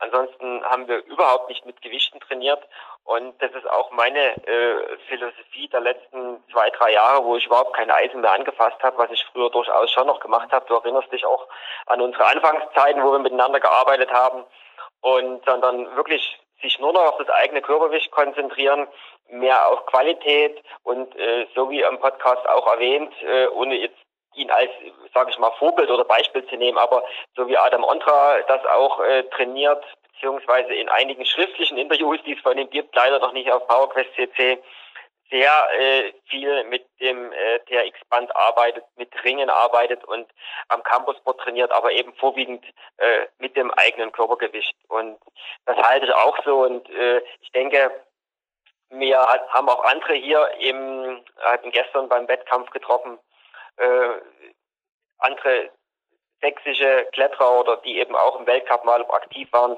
schon, schon vor Jahren gesagt, lass die Gewichtsweste weg am Campusboard äh, selbst bei den Set-Hangs, äh, also auch bei statischen Übungen, sondern konzentriere dich mehr auf die Qualität und vielleicht den einen oder anderen Satz mehr, als da äh, Gewicht dran zu hängen, weil da gibt es einfach noch so viele Ausführungsvarianten und Möglichkeiten, um Trainingsreize zu setzen und die Gefahr im fortgeschrittenen Alter, die wird immer höher, sich dort irgendwelche Verletzungen zuzuziehen.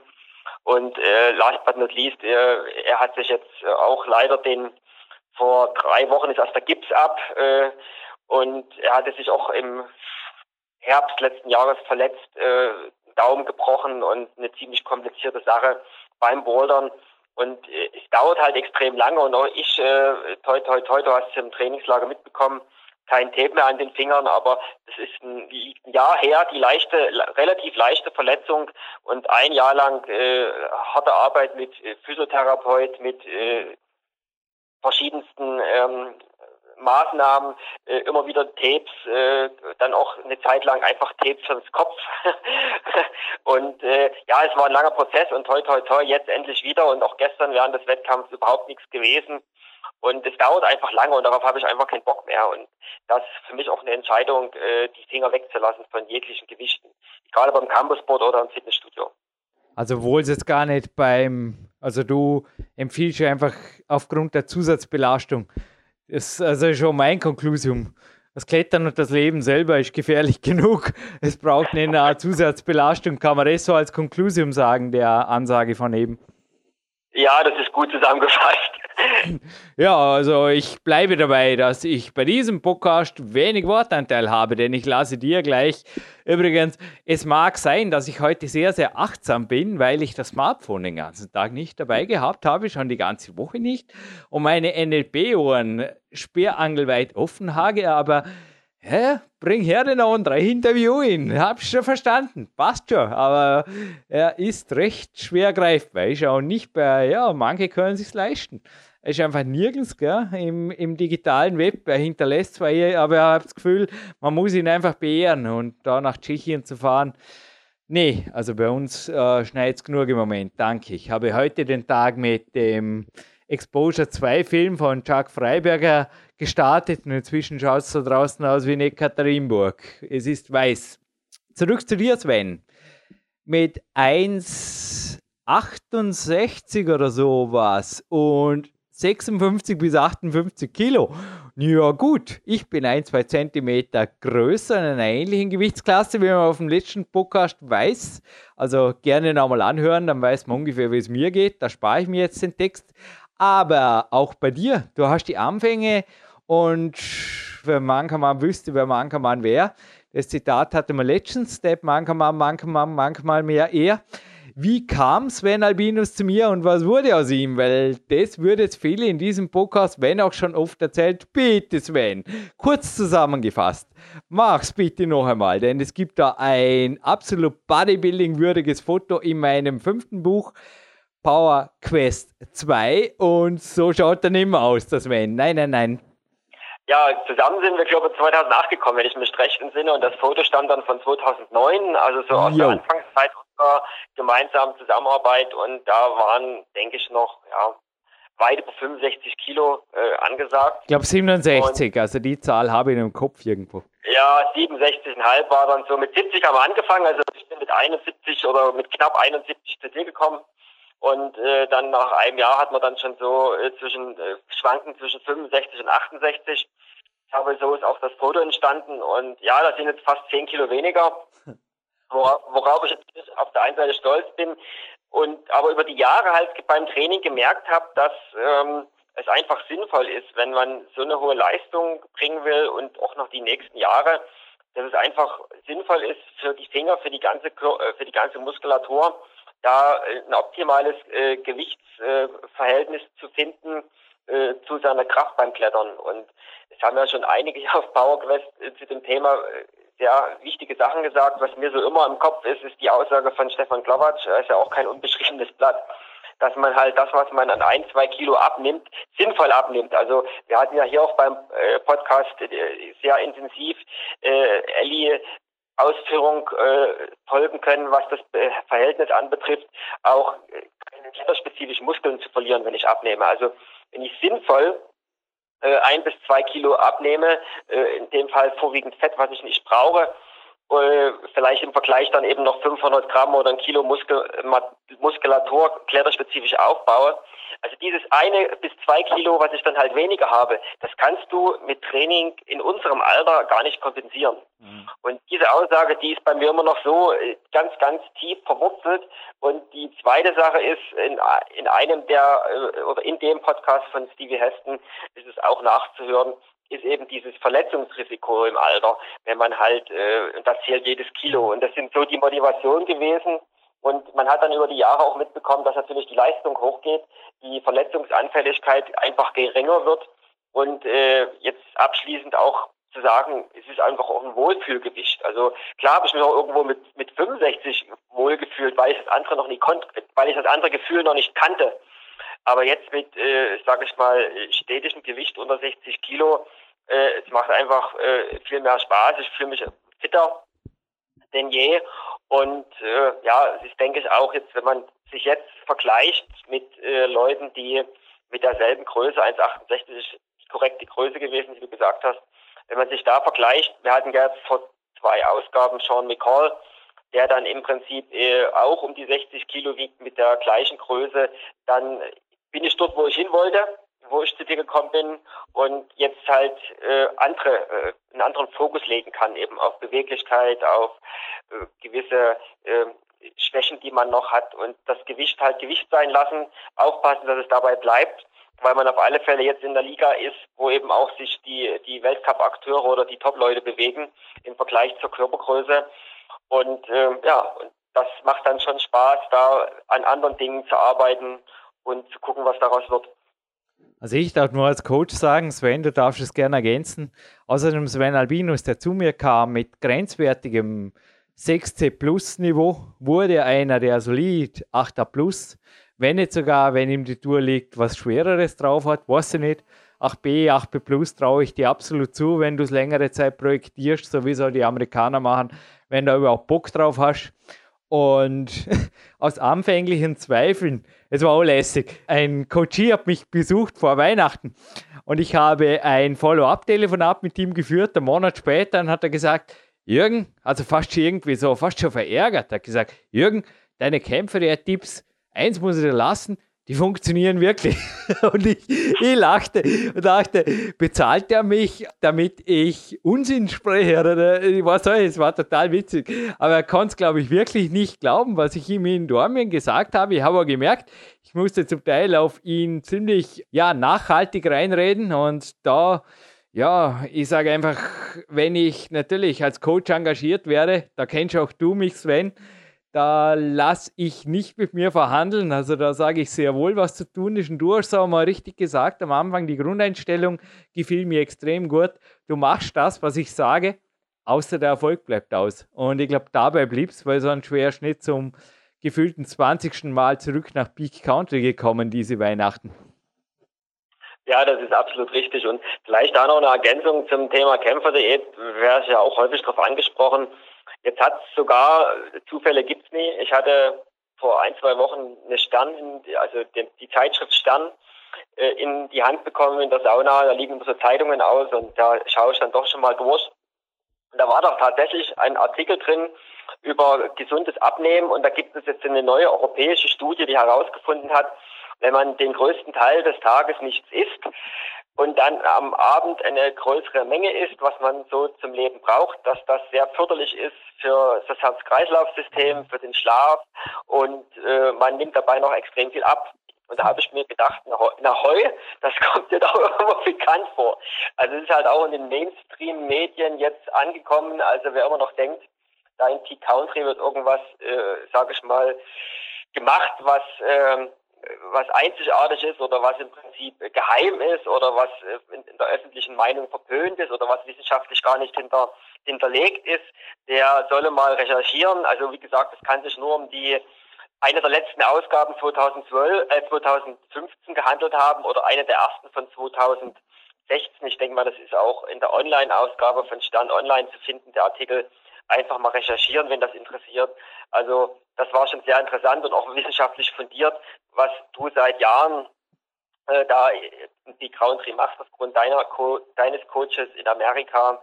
Also von daher, wer sich dort einfach ein bisschen Unterstützung mental holen will, sagen, Mensch, das äh, ist ja wirklich was, was der Jürgen da fabriziert, der sollte mal nach diesem Artikel Ausschau halten. Und wie gesagt, ich bin ja auch ein Beispiel, dass es funktioniert hat. Ja, eben, man muss auch aufpassen. Hat schon der Freddy Anwander, mein Mentalcoach, in meinem ersten Buch das Peak-Prinzip geschrieben. Es könnte halt funktionieren. nee, es gibt ja auch andere Studien, die zum Beispiel die Kämpfe der App vergleichen mit dem Dinner Canceling, wo man das Gleiche macht, nur umgedreht, dass man quasi viel frühstückt, abends nichts isst und da nehmen die Leute genauso viel ab. Nur blöderweise, was natürlich kein Sportler auf der Welt will, verlieren sie einen Großteil Muskelmasse und sehr wenig Körperfett. Und bei der Kämpferät ist das Ganze umgekehrt. Und Ori Hofmeckler hat zu mir gesagt, und da sollte er recht behalten. Also 2006 meinte er das, Jürgen macht das, was ich sage. Und ich habe auch gesagt, ja, mache. Außer der Erfolg bleibt aus und du wirst einfach in zehn Jahren, und so ist es, na, Wettkämpfe klettern und einfach Gas geben und mach das, was alle machen, oder mach das, was alle machen. Und wirst einfach nur wie die anderen sein, alt und vermutlich ziemlich unfit. Und ja, Sven Albino, jetzt, ich glaube, ich bleibe dabei und bei der Kämpferin jetzt, so wie es ausschaut, vermute ein Leben lang, so wie es bei dir ausschaut, wüsste jetzt auch nicht, warum das Running System gechanged werden soll, aber dazu gleich in deinen eigenen Worten.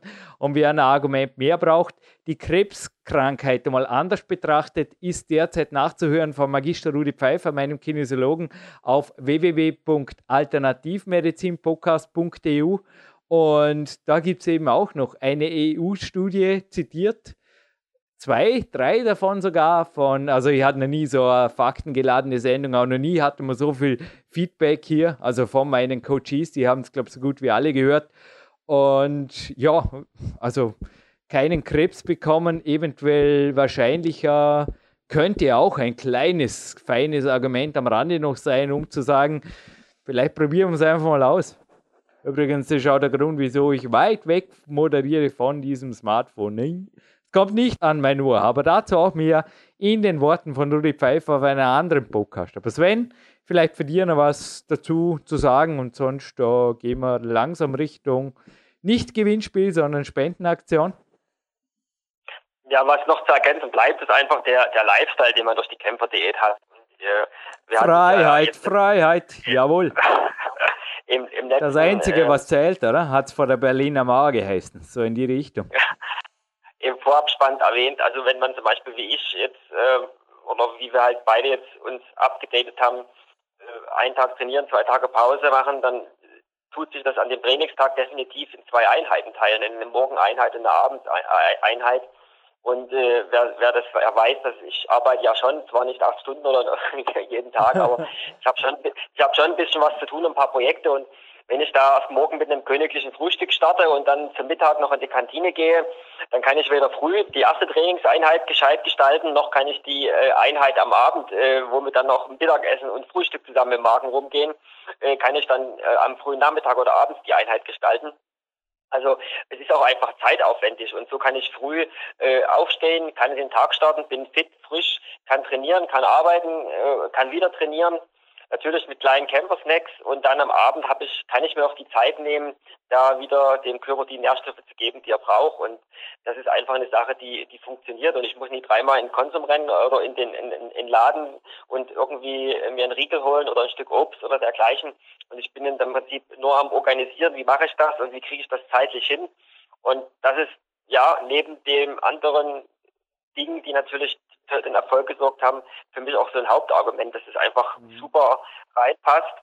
Und das Gleiche ist es ja auf Reisen. Also was ist, äh, wenn man viel unterwegs ist beim Klettern, im Kletterurlaub, klar sitzt man dann vielleicht früh mit seinen Freunden zusammen und trinkt einen Kaffee mehr oder man isst mal ein kleines Stück Obst, aber dann geht man an den Fels und man ist den ganzen Tag unterwegs und da gibt es meistens sowieso bloß Zeit für einen kleinen Riegel. Und äh, viele Kletterer in meinen Augen, wenn ich das so beobachten konnte, die letzten Jahre, die zumindest ich weiß nicht, wie sie es zu Hause dann machen, aber zumindest im Urlaub oder draußen am Fels äh, machen sie sowieso schon eine Kämpferdiät Freestyle, ohne es eigentlich zu wissen, weil das einfach praktisch ist. Und das kann man natürlich, diese Praxis oder dieses Praktische kann man auch in den Alltag integrieren und man wird dann feststellen, dass das halt äh, ja, gut funktioniert. Ja, mein eigenes Leiden damit, mit dem Umstellen ständig ist ja im Peak-Prinzip noch niedergeschrieben. Und bei Peak Bauer habe ich einfach auch rückblickend geschrieben von Tagen zweiter Wahl, wo ich einfach normal gegessen habe. Aber naja, sei du selbst die Veränderung, die du dir wünschst für diese Welt. Und ich sage nur, wer sich näher dafür interessiert, der Podcast, der voranging, der ist auch ein heißer Tipp. Sebastian Förster interviewt Jürgen Reis zum zweiten Mal und die Kämpfer-Seminare dieses Jahr, die werden wirklich, selbst für die, die schon da waren, spannender denn je. Denn ich habe da viele, viele neue. Also Sven, jetzt glaube wir sprengen diesen Abspann immer viel länger, aber viele, viele neue Tipps gehabt und auch bei dir beim Trainingslager, glaube ich, vieles war neu, vieles war anders und ich selber natürlich auch einige Erfolge gehabt, speziell wenn es um Muskelaufbau der Linennatur mit der Kämpferät geht. Da seid ihr also herzlich willkommen. Und die Seminare, nein, ich gehe nicht nach NRW und auch nicht nach Dresden und Leipzig, auch wenn ich da schon Einladungen hatte, genauso wie nach Berlin. Ich bin und bleibe hier in Peak County und bitte, bitte, kommt zu mir. Und das Seminar ist, also da gibt es übrigens auch großzügige Rabatte. Wir sind umweltfreundlich. Ich bleibe auch autolos glücklich.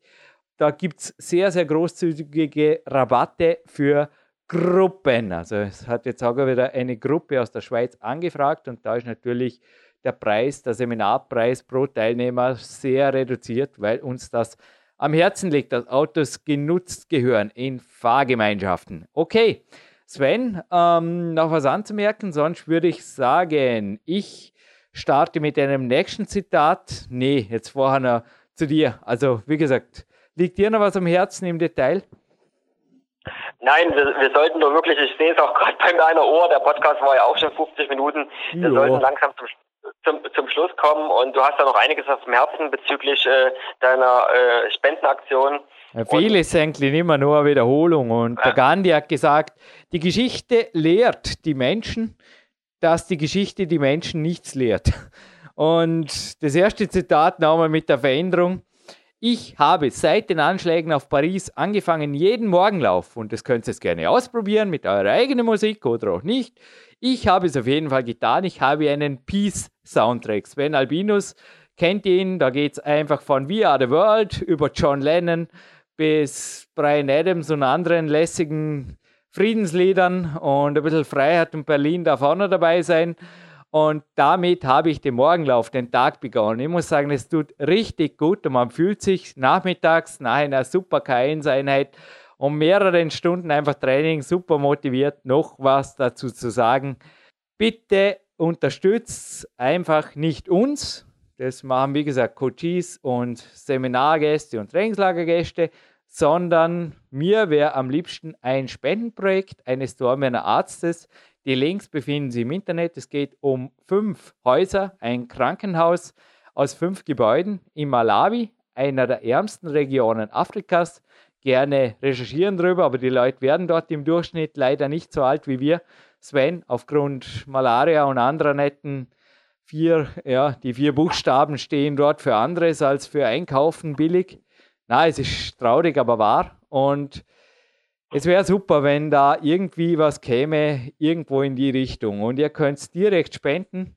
Es gibt ein Spendenkonto ohnehin auch im Internet auffindbar. Ihr könnt aber auch uns den Auftrag geben, das Geld einfach weiterzuleiten, was wir natürlich machen. Also die Rose Winder hier stellt euch gerne eine Spendenbestätigung aus für euch oder euer Unternehmen. Steuerlich habt ihr jetzt zwar kein Thema, ihr werdet auch, beziehungsweise euer Unternehmen plus Betrag, wenn ihr wünscht, in einem Podcast genannt und wir haben eine ganze Menge Weihnachtsgeschenke noch zu vergeben für jeden einzelnen Spender, für jede einzelne Spenderin. Unter anderem das Medizinballtrainingbuch aus dem Riva Verlag, es müssen nicht immer Handeln sein. Dann haben wir ein handsigniertes Peak Power, nee, ist es nicht, ein Power Quest, okay, ein Peak Power gebe ich auch noch dazu. Da gibt es morgen noch eine Signatur drin von der Rose Winder wenn erwünscht, gerne. Klar ist das erwünscht, auf jeden Fall. Und das PowerQuest 2, das hat man das Sven Albinus, das liegt auch da drüben am Tisch vor mir, signiert, auch kurz nach Weihnachten. Und was ich mir heute gedacht habe, Ekaterinburg Day, ich gebe noch, ist es ein Unikat? Mittlerweile vielleicht schon. Ich gebe noch ein Wettkampf-T-Shirt aus dem Jahre 2003 dazu, das ich in Ekaterinburg bei einem Weltcup trug. Und natürlich tue ich das auch, wenn erwünscht, noch ist es nicht signiert, handsignieren. Also wirklich ein Unikat. Und ja, ihr könnt da einfach, wie gesagt, nicht ganz uneigennützig spenden. Und ja, natürlich könnt ihr auch der Caritas, dem Roten Kreuz, dem Arbeiters Samariterbund oder einer lokalen Spendenorganisation irgendwo was Gutes tun, die Flüchtlinge oder einen guten Zweck unterstützt. Ich für meinen Teil spende relativ viel und auch unterstütze ich. Da bleibe ich dabei. Übrigens einmal pro Woche ist dort super gut. Ohne Handy, dabei voll fokussiert. Das Refugee Climbing hier in der K1 kann ich wirklich jedem empfehlen, dass er sich speziell um die Flüchtlinge mal selber ein Bild macht, nicht das liest, was in den Magazinen steht oder in den Tageszeitungen steht, sondern einfach mal selber hingeht und sagt, ja, wie geht's mir danach? Mir geht's jeden Donnerstag ist es derzeit richtig gut, fixer Ruhetag für mir und ich bleibe auf jeden Fall da dran. Ich denke aber dennoch speziell die Vor-Ort-Hilfe, sprich in Afrika die ärmsten Regionen strukturfördernd zu unterstützen. Und ich wiederhole mich, aber da weiß ich einfach, dass die Mittel sicher vor Ort kommen, nicht in Form von Geld, sondern wirklich in Form von Medikamenten und direkter Hilfe Material, das die Leute brauchen. Unter anderem auch mein eigener Vater fliegt normalerweise ein, zwei Mal im Jahr nach Malawi, genauso wie der Dr. Spiegel selber. Die Links befinden sich mit diesem Podcast, sprich unter dem Bild von der Ellie Rainey auf der Facebook-Seite oder bei Google Plus. Und bitte danke gerne. Friede. Sven, noch was dazu zu sagen? Dazu gibt es nichts mehr hinzuzufügen. Und ich kann euch auch nur auffordern, euch da äh, Gedanken zu machen und äh, euren Teil dazu beizutragen. Und es ist ein bisschen was los gerade hier auf unserem Planeten und äh, man sollte es nicht einfach so ergehen lassen, sondern da einfach auch zu sehen, dass man seinen Beitrag dazu leistet. Sven, vielleicht ein letztes Wort, ein letzter Gedanke von mir, wenn ich das jetzt einwirf, beziehungsweise kommt der von einem Mentor. Ich habe mit einem Mentor diese Woche gesprochen und wir haben die Flüchtlingsproblematik hinterfragt und sind auf einen Nenner gekommen. Und zwar haben wir drei Komponenten gefunden, die vermutlich wesentlich mehr Einfluss haben darauf. Und zwar, jetzt pass auf, erstens die Angst, zweitens der Neid und drittens die neuen Medien im erweiterten Sinne. Und dazu gehört eben auch das Smartphone. Das bringt die Leute dazu zu glauben, dass die Flüchtlingsproblematik das Problem ist, weil ich habe ja vorher gesagt, wenn ich 30 Tage pro Jahr quasi mit sinnlosen äh, Aktivitäten im schlimmsten Fall am Smartphone verloch, ja, hey, stell dir 30 Tage vor, die zum Teil Top-Manager in Form von Schulungen für Flüchtlinge und so weiter für Immigranten verbringen können, wie nützlich die Leute plötzlich wären. Ja, es ist ja, da darf man eigentlich gar nicht wirklich weiterdenken. Und ich glaube, auch die zuvor genannten Punkte, Neid und Angst kommen dir bekannt vor, sind nicht das die wirklichen Feinde. Und man glaubt halt dann, klar, irgendjemand muss Schuld haben. Also schieben wir es auf die Flüchtlinge. Aber ich glaube wirklich, dass die Leute so viel Zeit verloren, zum Teil speziell mit Internet und Co. Und ich habe einfach gesagt, zum Beispiel jetzt bei dem Flüchtlingsprojekt, natürlich nehme ich da kein Handy mit, wozu auch es geht einfach super gut. Und auch unter der Woche. Also ich fühle mich speziell jetzt seit dem Neujahrsvorsatz, ich bin da noch viel radikaler geworden mit der Nichtnutzung der gesamten neuen Medien, wie viel Zeit ich habe zum Nachdenken, zum Meditieren und zum dann einfach sagen, hey, es ist 10 Uhr, machen wir uns einen schönen Tag, mir selber genauso wie den Flüchtlingen, gehen wir die Energie jetzt zwei Stunden in die K1 ins Refugee Climbing. Also ich kann das echt nur weitergeben. Genau wie ich es jetzt gesagt habe. Und morgens am Peace Soundtrack hören, ist natürlich auch noch. All we are saying, it's give peace a chance.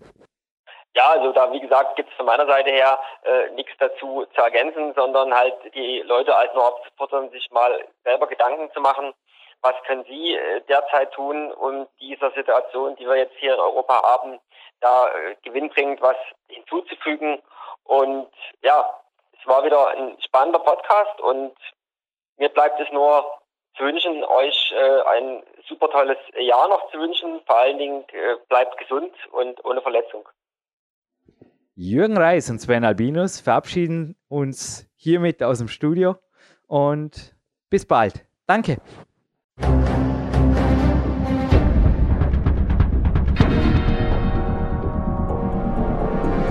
Alle Fitness-Bestseller der Peak-Trilogie, kostenlose Newsberichte und weitere Podcasts von PowerQuest CC sowie Trainingssoftware, Supplemente und Trainingsausrüstung, Personal Coachings, Seminare, Workshops und mehr. Jetzt direkt im Internet auf www.peakprinzip.com oder www.jürgenreis.com.